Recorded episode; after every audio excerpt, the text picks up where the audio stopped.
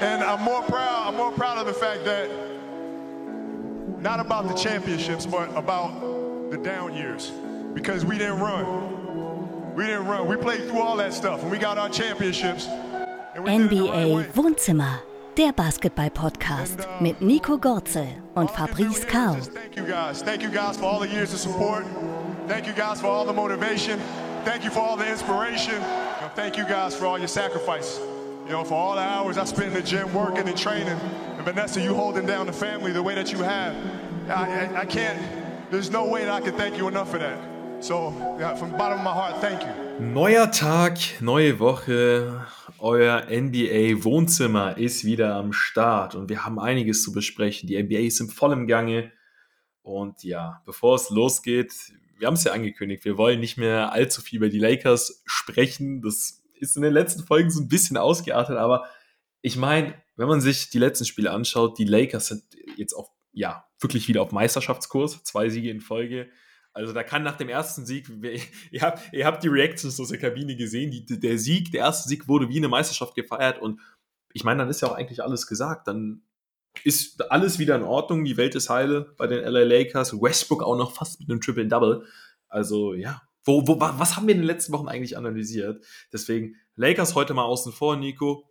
Thema heute Brooklyn Nets. Ja, also wir werden natürlich nicht über die Nets sprechen, wir werden auch über die allgemeine Situation in der Liga reden. Wir werden einige Teams durchanalysieren, die vielleicht in den letzten Folgen zu kurz gekommen sind. Aber jetzt zum, als Opening Statement, als Opening Thema die Brooklyn Nets, Nico. Was ist da los? Steve Nash gefeuert. Wir müssen über die Entlassung sprechen und auch sportlich läuft es alles andere als gut. Jetzt zuletzt gegen die Bulls verloren, Ben Simmons jetzt auch wieder angeschlagen. Nico, ich meine, die Nets haben am Ende des Tages immer noch einen Kevin Durant und einen Kyrie Irving. Das kann doch nicht sein, dass du so schlecht in die Regular Season kommst. Es ist unerklärlich für mich. Ja, das bei den Brooklyn Nets, aber da muss man ja fast schon früher ansetzen, oder? Ich kann mich noch erinnern, vor drei Jahren war das, oder? Mit D'Angelo Russell und Spencer Dinwiddie und äh, quasi die, die Showtime Nets, ähm, die dann, ich glaube, sogar knapp in die Playoffs kommen sind, oder? Oder knapp nicht. Mhm. Ich weiß nicht mal ganz ja. genau. Und ja, dann kam eben, oder das war auch mit ein Grund, oder ja, war schon mit ein Grund, warum dann eben KD auch nach, nach Brooklyn wollte, weil die Franchise an sich ja sehr attraktiv ist, der Standard ist attraktiv. Ich, ich, ich persönlich finde auch die Nets richtig geile Franchise. Dann noch äh, Kyrie Irving dazu bekommen und eigentlich so dann leider natürlich äh, Durant raus im ersten Jahr und Irving ja auch äh, teilweise raus gewesen.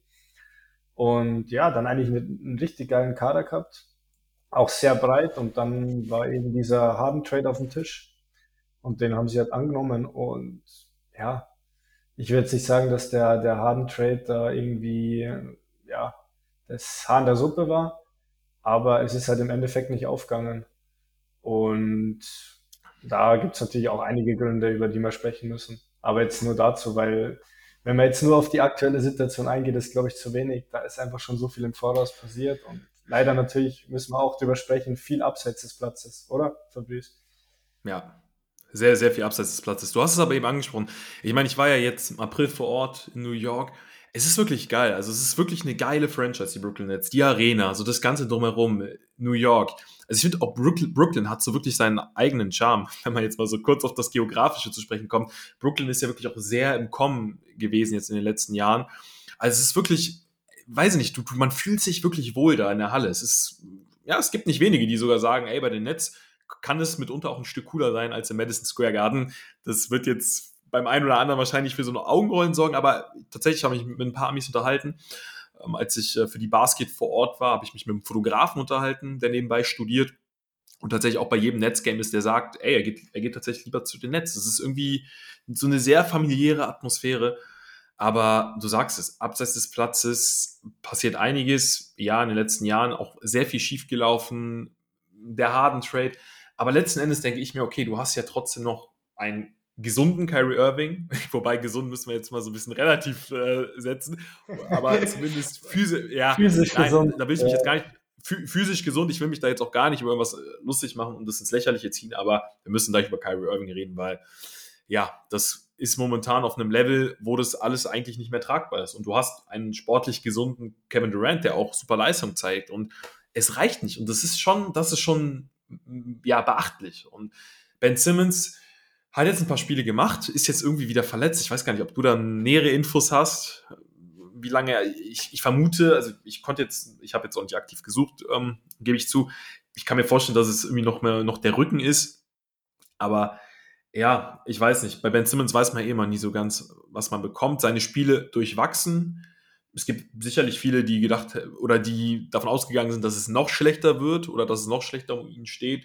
Ich meine, er hatte immerhin ein, zwei Spiele, wo es ganz gut lief, aber abseits des Platzes, der, der Stress mit Steve Nash, eigentlich auch komisch, dass sie mit ihm schon in die neue Saison gegangen sind, nachdem sich ja beispielsweise auch Kyrie Irving schon negativ über ihn geäußert hat.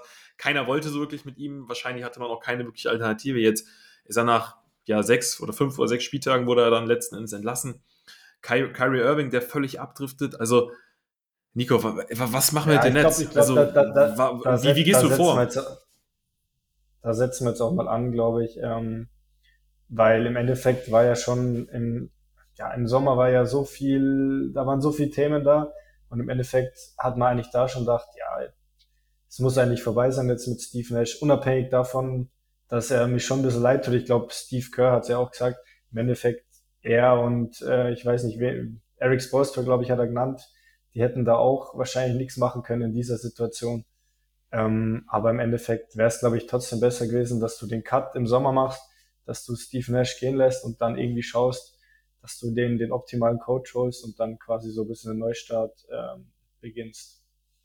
Ja, nochmal zu Ben Simmons. Ich glaube, also ich habe jetzt nachgeschaut, äh, Injury Report, da steht äh, expected to be out until at least äh, November 17th. Also na, November äh, 7th. Also ja, nicht so lang, glaube ich.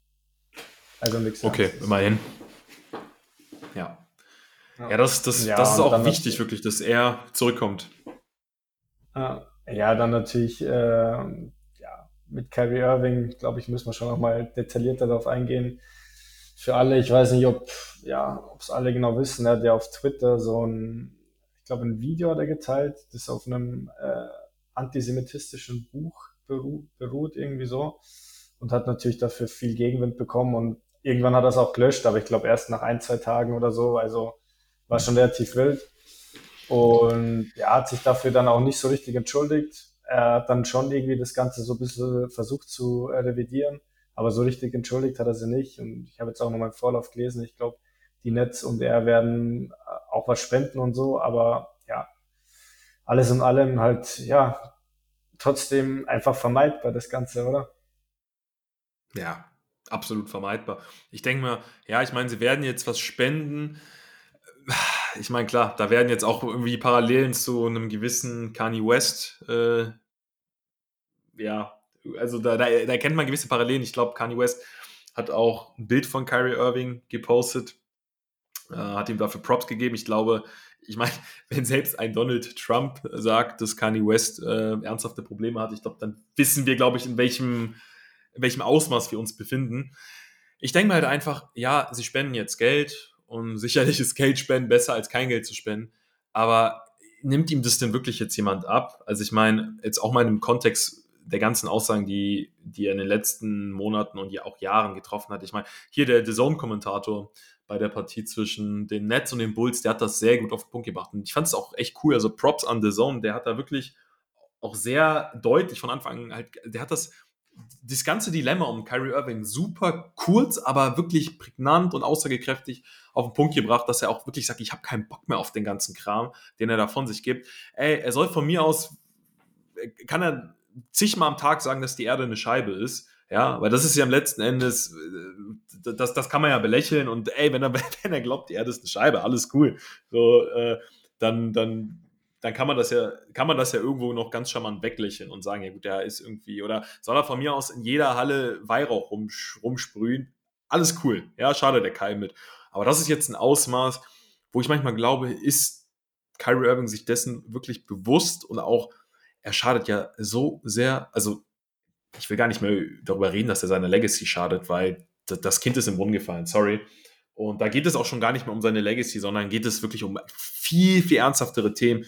Und entweder er hat wirklich ernsthafte Probleme, wie ein gewisser Kanye West, keine Ahnung, aber da muss ihn trotzdem jemand mal wieder ja, auf den, auf den Weg gehen, weil du kannst ja ernsthafte Probleme haben und trotzdem zumindest gewisse Dinge einfach für, für dich behalten und einfach nicht nach außen tragen und nicht noch, weiß ich nicht, Kinder, Fans und sonstiges damit vielleicht auch beeinflussen. Ja, ich meine, wir kennen Amerika. Also genau also das, so ist es. Ähm, ist nicht ganz ja ungefährlich.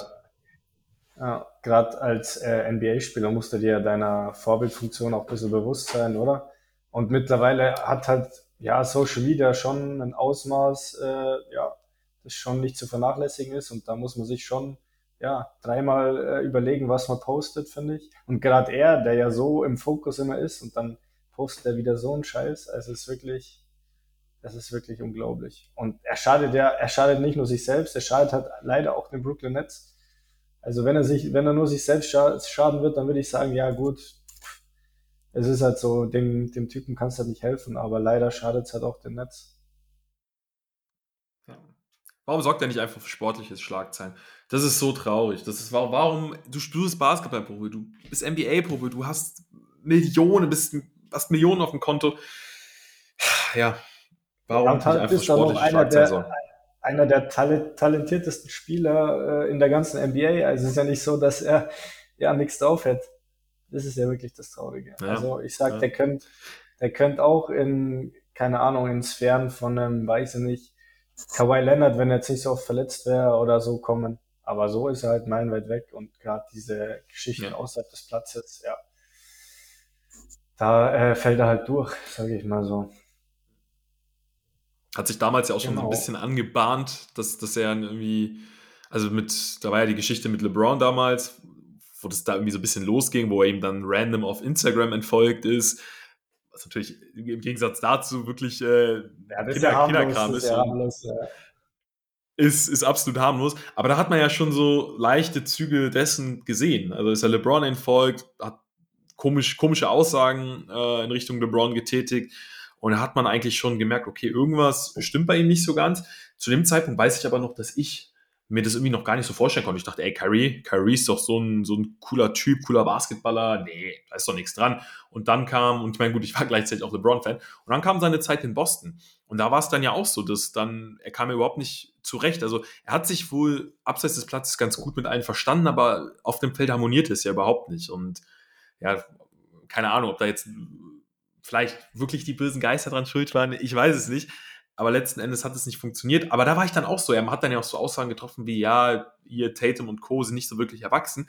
Ohne Witz, bis zu einem gewissen Punkt habe ich das sogar noch, ich will nicht sagen geglaubt, aber dachte ich so, ja, okay, ey, Irving hat eine Meisterschaft gewonnen. Irving ist im Gegensatz zu denen vielleicht fast schon so ein Veteran. Das wird schon seine Richtigkeit haben. Und dann, ja, wir konnten, glaube ich, alle nicht ahnen, was das mal für ein Ausmaß an. Ne? Mittlerweile hat sich das Ganze um 180 Grad gedreht. Ich glaube, Tatum ist im Vergleich zu Irving oder spielt im Vergleich zu Irving wie ein Veteran. Ja, ja wollte, wollte ich gerade sagen. Also er kann doch nicht sagen, äh, ja, die sind nicht erwachsen und dann selber, ja, er ist ja selber nicht erwachsen. Also vom Gefühl her kannst du nicht äh. Wasser predigen und Wein trinken. Das funktioniert halt nicht.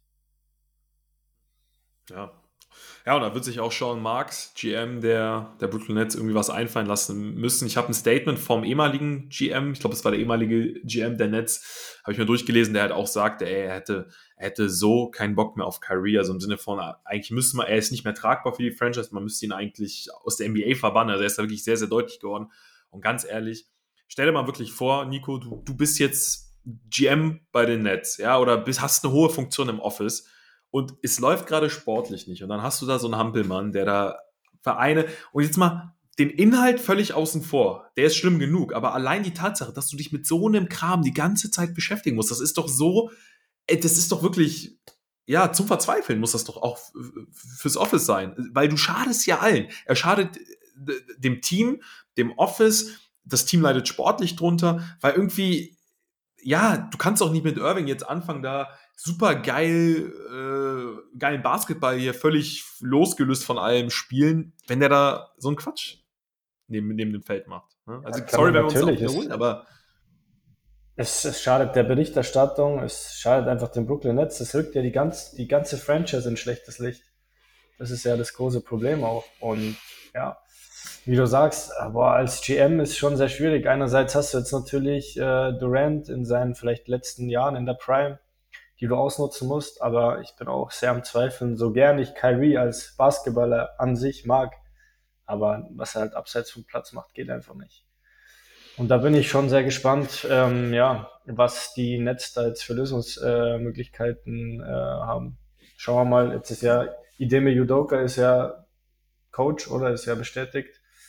Ob er da ist schon durch? Äh, ja, okay. ich glaube schon, dass er, also ich weiß jetzt nicht, ich kann jetzt nicht hundertprozentig sagen, dass du bist, aber ich glaube, ich habe schon gefühlt zehn Artikel gelesen, wo quasi drin steht, er eigentlich fast fix. Und ähm, ja, ich bin sehr gespannt, ob er dem, dem Team helfen kann. Hm. Wobei man natürlich auch sagen muss, ja, jetzt ausgerechnet Udoka, ne? Der, der auch nicht ja. gerade für die, für die positivsten Schlagzeilen gesorgt hat.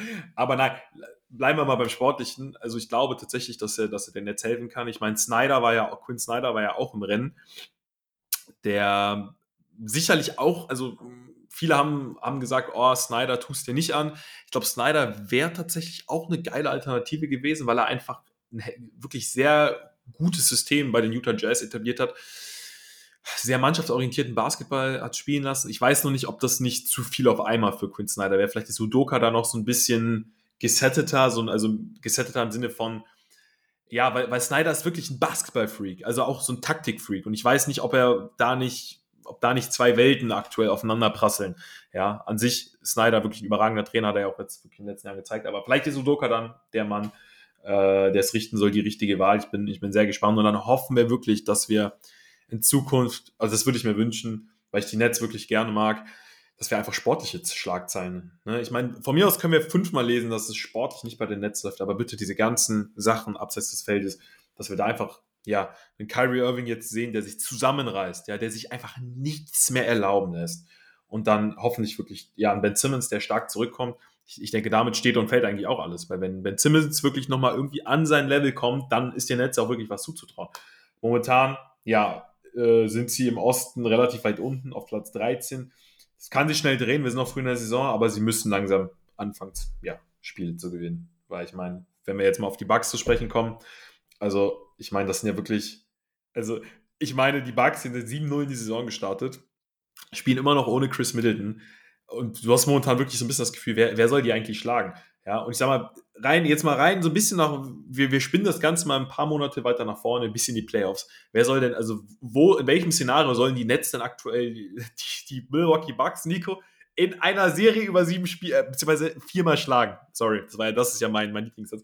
Wie sollen, stellen also, ne, folgendes Duell, die Nets jetzt gegen die Bucks in den Playoffs, wie sollen die auch nur annähernd ein Spiel gewinnen? Ja, und ich finde, die Saison läuft, du musst doch jetzt ready sein. Also es geht doch nicht immer nur darum, zu den Playoffs ready zu sein, du musst doch jetzt ready zu sein. Und gefühlt sind die Nets noch irgendwie, ja, weiß ich nicht, im Status von einer Off-Season-Mannschaft. Ich meine, du kennst es auch, du bist selbst Profisportler, Nico.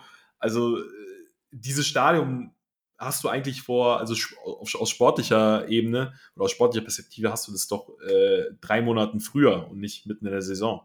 Deshalb. Ja, klar, und es ist ja auch Gesichter. so. Ja, es ist ja auch so, dass ähm, es ja grundsätzlich schon Mannschaften gibt, wo man vielleicht weiß, ja, keine Ahnung, die starten vielleicht ein bisschen schlechter, aber die kommen dann irgendwann. Aber das sehe ich halt nicht bei den Brooklyn Nets, muss ich ehrlich sagen. Also es ist ja so, dass KD schon performt, Kyrie bis auf das eine Spiel jetzt eigentlich schon auch äh, ganz gut gespielt hat, aber da passt ja einfach hinten und vorne nicht. Also da passt vom System her nicht, da passt vom Umfeld nicht. Wie gesagt, die Themen abseits des Platzes.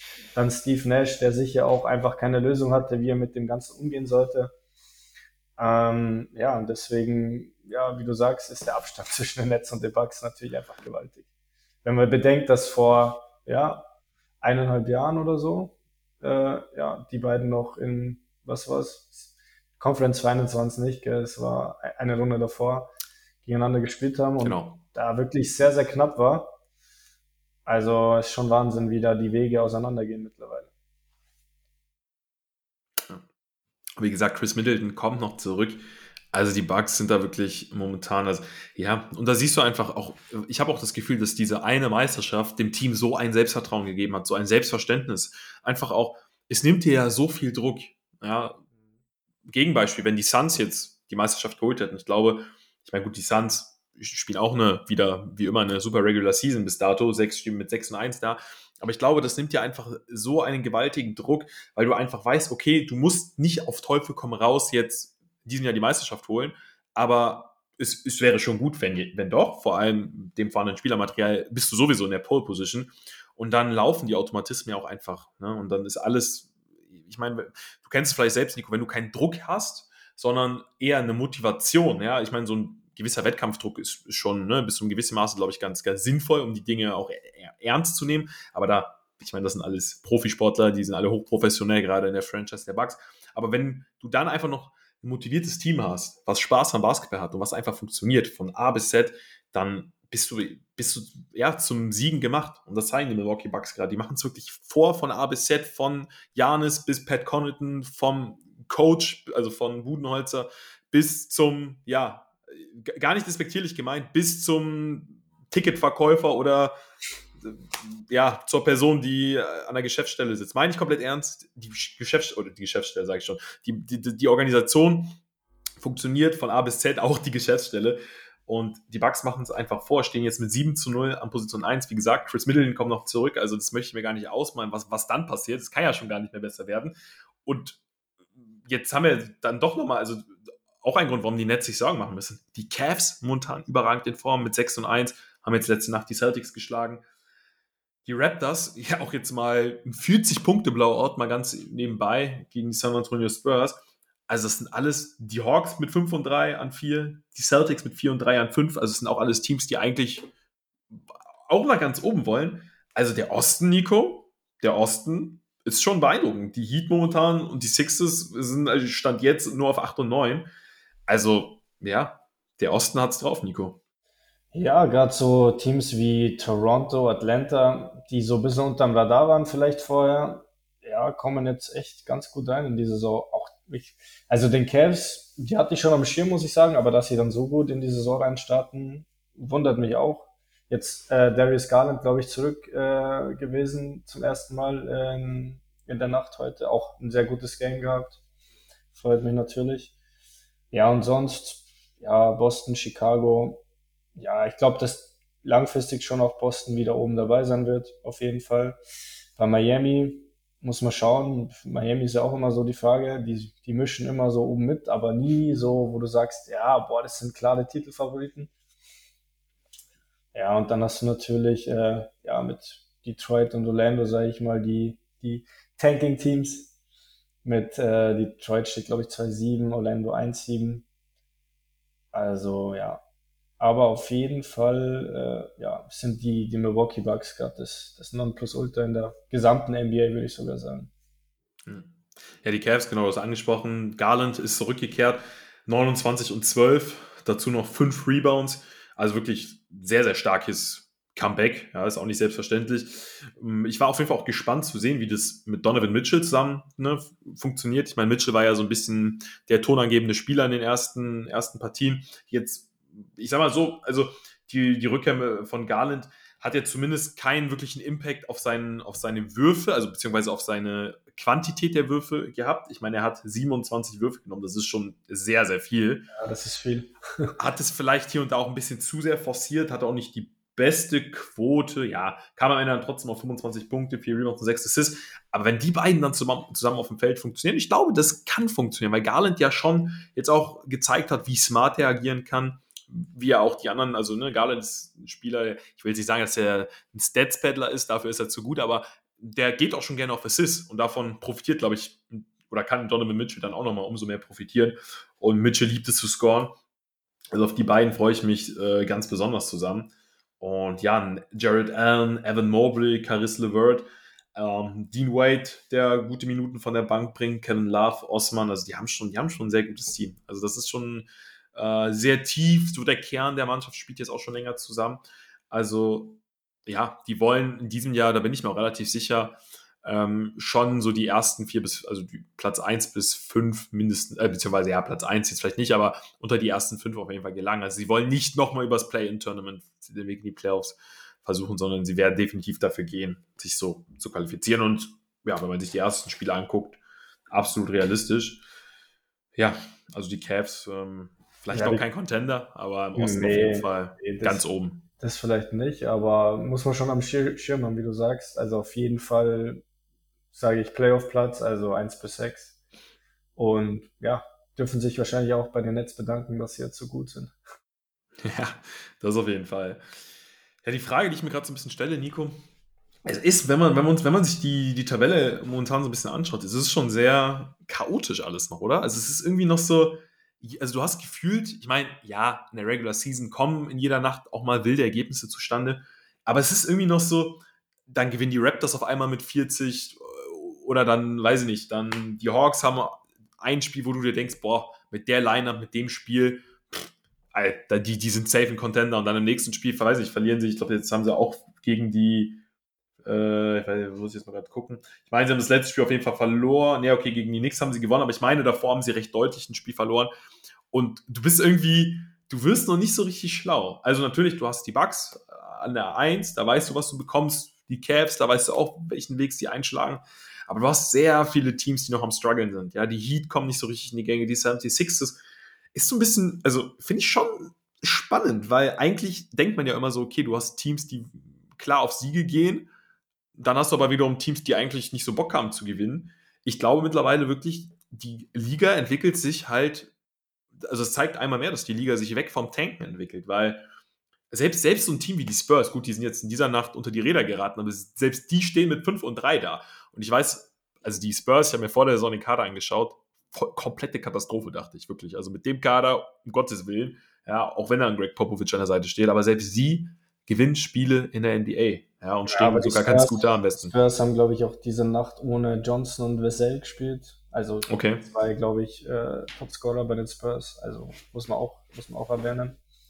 Gehört auch dabei. Ja, ich weiß nicht, wie du es siehst, aber wenn man so, sage ich mal, jetzt vielleicht 15 Jahre zurückgeht in der NBA, dann weiß ich nicht, vielleicht ist das meine Wahrnehmung, war damals natürlich auch etwas jünger, aber da hat schon immer so diese Teams gegen, wo du wusstest, ja, keine Ahnung, die verlieren jetzt selten ein Spiel oder da war diese, sag ich mal, diese Strukturen, was jetzt äh, Siege betrifft und so, da war das irgendwie viel klarer. Da wusstest du, ja, die, weiß nicht, die Lakers damals mit Kobe, die werden jetzt ja nicht oft verlieren oder die werden jetzt nicht gegen vielleicht ein OKC von heute verlieren. Also das gab es damals sehr, sehr selten, finde ich. Und dahingegen hat sich die Liga schon irgendwie, ja, geht die, die Entwicklung in eine andere Richtung, sage ich mal. Ich meine, für uns natürlich spannender, klar, ne, wenn wir da solche Spiele sehen. Es ist dann immer nur so die Frage, man weiß dann immer nicht so wirklich, ja, also was, was bekommt man jetzt diese Nacht? Also natürlich, ne, hat man, ist das jetzt, war das in den letzten Jahren schon häufiger so der Fall, dass so ein einzelnes Regular Season Spiel einfach auch nicht so wichtig ist. Es liegt natürlich auch an der Quantität der Spiele.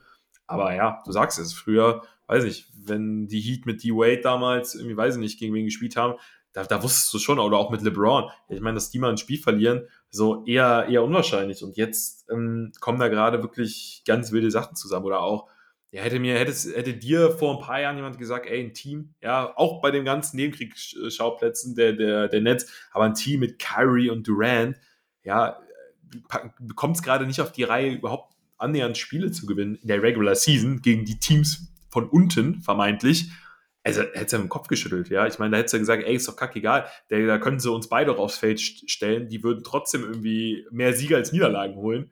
Und ja, nee, die kämpfen äh, gerade um die Lottery-Picks. Ähm, okay, das ist schon, das ist schon echt ein Ding. Also, ja, ich weiß nicht, also ich weiß nicht, wie es du siehst.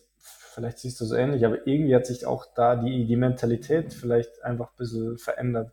So diese Kobe-Mentalität, also einfach so kein Spiel verlieren und so die hat, ist, ich will jetzt nicht sagen, komplett verloren gegangen, aber schon weniger geworden. Also mittlerweile kommt es mir zuvor, ja, wir haben jetzt halt ein Regular Season Game verloren, ist ja nicht so schlimm. Was ja einerseits verständlich ist, bei wie viele Spiele haben wir? 82. Ja. Ähm, ist ja einerseits verständlich, aber trotzdem natürlich irgendwie auch ein bisschen schade. Ja, sehr schade, sehr schade. Deswegen, das meine ich halt auch. Und das ist halt aus, aus dem Grund so ein bisschen schade, weil um mal ein bisschen weiter zu gehen, jetzt haben wir wirklich auch die Möglichkeit, beispielsweise über The Zone, ja, NBA-Spiele mit deutschen Kommentatoren zu schauen. Ja, das ist schon echt ein, das ist schon eine sehr positive Entwicklung und dann, ja, im Prinzip, The Zone kann sich ja, glaube ich, auch nicht aussuchen, welche Spiele sie jetzt bekommen, aber man sollte ja eigentlich meinen, es ist ein NBA-Spiel, du siehst Superstars, geile Sache, so oder so. Und dann weißt du zum einen nicht, mit welcher Lineup die Teams spielen und ja, dann weißt du auch nicht, okay, nehmen die das Spiel heute ernst, schenken die das her. Ähm, ja, das, das ist halt so ein bisschen, das ist ein bisschen das Ding. Ja, das, das ähm, ein Thema, was mir jetzt gerade so einfällt, was zum Beispiel, ich habe mir überlegt, was würdest du sagen, wenn man vielleicht einfach die Regular Season ein bisschen kürzen würde von den Spielen her. Natürlich, ich weiß, es geht um Geld und wahrscheinlich, wenn du die Spieler fragst, die würden sagen, nee, auf keinen Fall, weil für die geht's ja auch um Geld. Aber ich sag so grundsätzlich wird es dieser Siegermentalität und so natürlich schon wieder helfen.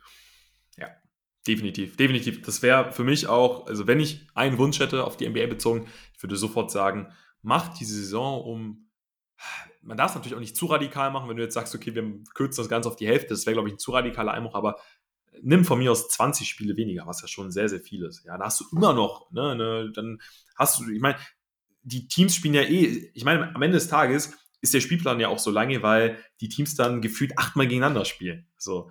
Ne? Und du kann, man kann ja schon gucken, dass man sowas so im Sinne von Hin- und Rückspiel etabliert. Ich meine, wir haben 15 Teams pro Division. Das würde ja in etwa aufgehen, wenn alle Teams irgendwie zweimal gegeneinander spielen, dass du das zumindest irgendwie hast. Und ich meine, vom Wettbewerb wäre es ja dann auch genauso fair. Das würde ich, dann, dann würden die einzelnen Spiele einfach auch viel wichtiger sein. Dann würden wir auch jetzt schon nach ein paar Wochen, ich meine, oder wir sind in Woche drei jetzt, müssten wir sein, da können wir, wir als Experten, sage ich jetzt einfach mal, auch schon viel mehr, schon, das hätte alles viel mehr Aussagekraft. Weil jetzt sind wir so, okay, ja, die Nets stehen da irgendwie äh, mit 2 und 6, aber es ist ja noch, weil, weißt du, wir sagen jetzt gefühlt die nächsten fünf Wochen, ja, wir sind ja noch früh in der Saison, wir sind noch früh in der Saison, ja. Und dann geht's Richtung Playoffs und dann, oder dann gibt's so eine Phase, wo die dann mal anziehen und dann chillen sie wieder irgendwie den Rest der Saison und dann reicht's aber irgendwie trotzdem für Platz 4 oder 5 und äh, ja, geht ja erst in den Playoffs wirklich los. Ja. Und da finde ich, muss man auch den, den Phoenix Suns jetzt mal wirklich dick Props geben, die auch wieder, da siehst du einfach, wie professionell die das angehen, die jetzt auch sagen, ey, ganz ehrlich, ja, äh, unglücklich gegen die Bucks im Finale verloren, letzte Saison auch unglücklich, ey, scheiß drauf, wir machen weiter, ja, wir, wir nehmen die Regular Season wieder genauso ernst wie sonst, weil das ist, langfristig führt uns das wahrscheinlich am ehesten zum Erfolg, ja, weil so gehen sie als Contender in die, oder als Favorit in die Playoffs, so werden sie ernst genommen, sie haben also weißt du, weil das musst du ja auch irgendwo erarbeiten. Ja? Ich meine, dass du als Underdog da die Playoffs aufmischt, da ist die Chance einfach deutlich geringer, als wenn du von Tag 1 an, ja, 100 äh, Prozent oder eben auf Siege gehst, versuchst die bestmögliche Platzierung ähm, herauszuholen. Das ist einfach auch, ich glaube, da wird jeder Mathematiker sagen, ja, natürlich hast du dann höhere Chancen auf, auf Erfolge. Ja, wenn du jetzt die ganze Saison lang chillst und dann denkst, okay, in den Playoffs ähm, schalten wir mal eben den LeBron-Modus und, und, rocken das. Das äh, wird, wird, nicht funktionieren. Ne? Deswegen, ja, Nico, um das abzukürzen, ja, die Saison kürzer machen, bitte. ja, auch, ich merke es ja bei mir selber, ich weiß nicht, wie es bei dir ist, aber jetzt, wenn ich heute wieder reinschaue, dann sind auf einmal, weiß nicht, acht Spiele und da kommst du ja komplett durcheinander. Wie willst du da irgendwie einen Eindruck von, von jeder Mannschaft bekommen? Das ist ja, das wird einfach zu viel. Ich schaue mir halt dann meistens wenn ich es nicht schon in der, in der Nacht gesehen habe, die, die äh, Conceded äh, Game Highlights von Dallas an, die neun Minuten gehen. Und dann schaue ich halt so ein bisschen in die, bei die anderen Teams, die Stats durch, schaue mir vielleicht die ganz kurzen Highlights an, aber ja, mehr Zeit ist halt dann auch nicht. Ja. Ja, äh, Thema Dallas, wie bist du zufrieden mit dem Start deiner Mails? Ich meine, 4 zu 3 ist auch ein bisschen durchwachsen. Ne? Ist auch schwierig, da jetzt irgendwie was zu sagen. Positive Bilanz, das ist wahrscheinlich so das, äh, was, was, was hängen bleibt. Ähm, ich bin immer noch so, dass ich sage, ey, ich traue dem Team einiges zu. Aber es ist, also, puh, bis jetzt nicht unbedingt ein Contender für mich, war aber wahrscheinlich auch nicht das Ziel der Mavs. Wobei man natürlich jetzt auch gegenhalten könnte, ey, sie waren letztes Jahr schon mal relativ nah dran. Ist so ein bisschen schwierig, oder? Wie siehst du es bei den Mavs? Ich sehe die Mavs im erweiterten Favoritenkreis, sage ich mal. Ich finde den, den Roster sehr, sehr geil eigentlich. Sie haben, wie gesagt, viele Free-and-D-Spieler auch jetzt Größe dazu bekommen, mit Wood ein Spieler, der nicht perfekt zu Doncic passt. Und ja, zu dem Saisonstart, du sagst es durchwachsen, ähm, waren wieder geile Spiele dabei, waren wieder echt schlechte Spiele dabei. Wobei bei Dallas ja immer so irgendwie so ein bisschen phasenmäßig ist in den Spielen. Dann haben sie wieder eine gute Phase, haben, haben sie wieder eine schlechte Phase. Und ja, oft, oft verlieren sie halt dann, wenn die, wenn die Phasen, die schlechten Phasen natürlich überwiegen. Aber so grundsätzlich ja. ähm, bin ich eigentlich guter Dinge, was, was die Mavs äh, betrifft. Ich habe bei den, bei den Mavs auch manchmal das Gefühl, die bräuchten wirklich einen Spieler. Ich kann nicht sagen, ich kann euch nicht sagen, wer es ist. Ich kann es dir auch nicht sagen, Nico. Aber da habe ich manchmal das Gefühl, die bräuchten noch einen das schaut so aus, als, als, als würdest du dich selber äh, jetzt nennen wollen. ja, also so ein paar Korbleger. Ich meine, ich konnte immer so ganz gut äh, Fastbreaks an, antizipieren und dann äh, schön à la Thomas Müller abstauben. Das, das konnte ich ganz gut. Ich weiß jetzt nicht, ob das so gebraucht wird, aber ich kann mich mitunter auch anpassen. Ich kann mich mitunter auch anpassen. Aber ja, ich habe immer das Gefühl, die Mavs bräuchten wirklich so einen Spieler, der perfekt reinpasst und der eben, also so ein, so ein Unterschiedsspieler, muss jetzt gar nicht ein Superstar sein, aber einfach der ja das Team nochmal irgendwie aufs nächste, zum einen aufs nächste Level bringt und zum anderen irgendwie dem Team was gibt, was es, was das Team vielleicht auch noch nicht hat. Ich weiß es nicht. Es ist irgendwie schwer zu sagen, weil ich, ich kann auch nicht genau sagen, welcher Spieler das ist oder was dem Team fehlt. Aber ich habe immer das Gefühl, irgendwas fehlt dem Team. Aber ich könnte jetzt auch nicht sagen, ey, die brauchen noch einen Superstar. Wobei, ja doch, mit, einem, mit noch einem Superstar wären sie schon auf jeden Fall stärker. Aber er muss ja auch dann wieder zu Doncic passen und ah, es ist manchmal. Ja, ich, ich, sag, ich, ich, sag mal so, Christian Wood kann der schon sein. Ich finde, er kommt jetzt meistens von der Bank und spielt jetzt, weiß nicht, im Schnitt vielleicht 24 Minuten, 25 Minuten, was ich schon noch ein bisschen wenig finde. Da muss man mal schauen. Ich finde schon, dass der Dallas was geben kann, was sie vorher nicht so hatten. Der nimmt mal ein Stepback daher, der wirft eigentlich sehr effizient bis jetzt, finde ich. Für die wenigen Minuten, die er auch geht, hat ja. er echt, ich glaube, im Schnitt über 20 Punkte und weiß nicht, neun Rebounds vielleicht, irgendwie sowas. Also der kann schon so dieser, ich sage Superstar wäre vielleicht übertrieben, aber so dieser zweite Star im Team werden. Ja. ja, wenn man jetzt das Spiel gegen die Jazz beispielsweise nimmt, ich meine, die Jazz ist ja auch sehr gut in die Saison gekommen, da ja, konnten die Mavs gewinnen, Doncic da mit einem Spiel, ne, wie wir es von Doncic kennen, 33 Punkte, 11 Assists, nur 5 Rebounds, kein Triple-Double, ich nehme alles zurück, war ein schlechtes Spiel von, von Doncic. Aber ja, dann Dinwiddie mit 20, ich glaube, das ist auch immer wichtig, ne? dass er so als, zumindest, also ich will jetzt nicht sagen Coaster, aber halt eben, ja, in seiner Rolle eben auf der Guard-Position den Doncic unterstützt, weil die beiden, wenn die beiden gut harmonieren, dann haben wir ja gesehen, äh, zu was das führen kann. Ja? Grüße gehen raus nach Phoenix, Arizona. Und du sagst eben, Christian Wood, der von der Bank kommt, das glaube ich auch ganz gut, vielleicht sogar, dass er von der Bank kommt, wobei man sagen muss, McGee da hoffe ich mir vielleicht noch ein bisschen mehr Minuten. Ähm, ich weiß, das war in den letzten Jahren auch schon häufiger so, dass McGee gestartet ist und dann irgendwie nur so 5, 6, 7 Minuten gespielt hat. Das war jetzt gegen die Jazz ähnlich. Korrigiert, er hat sich jetzt nicht verletzt, oder? Also nicht, dass ich hier jetzt irgendwie Schwachsinn erzähle, aber ich meine. Nee, glaube ich nicht. Äh, nee, okay, weil das ist auf jeden Fall häufiger so bei McGee, dass er dann, äh, ja, recht früh das Feld verlässt und dann auch irgendwie nicht mehr wiederzusehen oder ja, im Verlauf des Spiels dann ähm, nicht mehr auf, auf dem Feld erscheint. Aber ey, ganz ehrlich, jetzt ein, ein Powell von der Bank, ein Kleber von der Bank, ein Harvey Jr. von der Bank, ja. Ich meine, Dwight Powell muss ja letztes Jahr äh, hauptsächlich auch, ist ja viel gestartet sogar. Also das ist schon, das ist schon eine gewisse Tiefe, die sie da haben. Und vor allem auch Spieler, die von der Bank kommen, das sind nicht irgendwie wie bei den Lakers irgendwie zehn neue, sondern das sind Spieler, die da im letzten Jahr auch gespielt haben und vor allem auch Spieler, die schon gezeigt haben, oder die jederzeit auch irgendwie mal so ein geiles Spiel machen können, wie ein Maxi Kleber, ne? wie ein Hardaway Jr.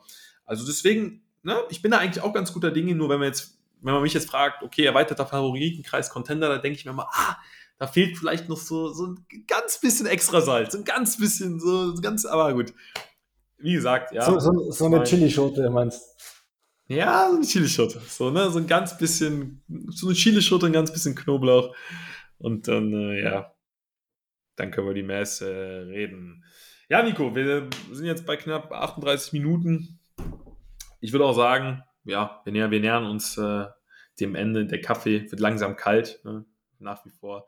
Wir sind nach wie vor hier im gemütlichen Wohnzimmer äh, beheizt. Ganz wichtig. Jetzt wollte ich gerade Feuer nachlegen, ey. Jetzt, jetzt, jetzt soll Feuer? Nein, Nico, um, um Gottes Willen. Äh, äh ich habe gerade nur bei mir gemerkt, dass ich äh, so langsam in meinem Latein am Ende bin. Mit dir. Nein, Quatsch.